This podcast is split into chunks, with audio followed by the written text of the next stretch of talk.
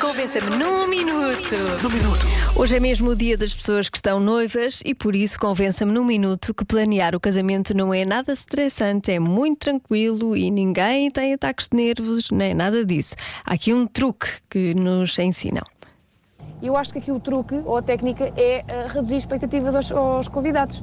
Se nós reduzirmos as expectativas aos convidados e se eles souberem que efetivamente o casamento é para celebrar o amor e é para celebrar aquilo que é mais importante, que é a união de uma família, neste caso duas famílias que possam ser só uma, pá, não há aqui nada que possa correr uh, menos bem ou que seja aso de, de nervosismo e de ansiedade.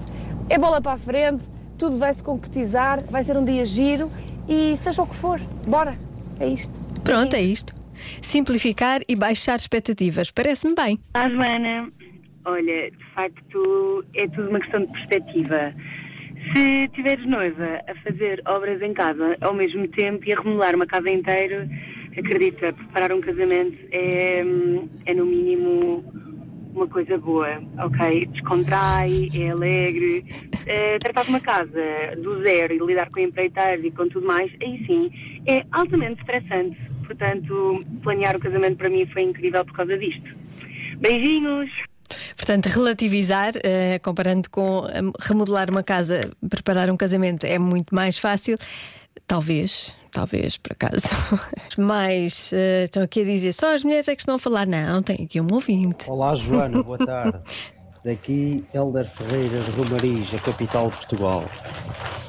Ora então, planear um casamento é muito tranquilo. É tão tranquilo que eu ando a planear o meu há 10 anos e ainda não me casei. Grande abraço. Mas eu acho que sim, se planear em 10 anos é melhor, não é? Pelo menos não há tantos nervos. E mais uma participação masculina para ninguém reclamar. Olá, Joana. Então, para o Convence-me de hoje, eu acho que é muito simples. Uh, eu, na altura que me casei, uh, não me enervei nem uma única vez com o casamento, porque fiz uma coisa muito simples, que é deixar a mulher fazer tudo. Assim, ela é que estressa, ela é que se enerva, ela é que fica com os cabelos em pé e eu fico tranquilo da vida até ao momento em que ela depois me pede para fazer as coisas e se queixa que eu não a ajudo. Mas pronto, se eu conseguir adiar ela ver-me até ao dia do casamento, pode ser que a pessoa se safa assim, né? Com licencinha. Pronto, espero que tenha sido só no casamento e que depois do casamento isto não aconteça, porque depois o que é que, o que, é que sucede? Sucede que chega ali a um, um ponto, não é? À noite ou de manhã, não interessa a hora. Uh, depois o, o, senhor quer festa e ela está muito cansada porque trata de tudo e depois não há festa para ninguém. Temos de pensar.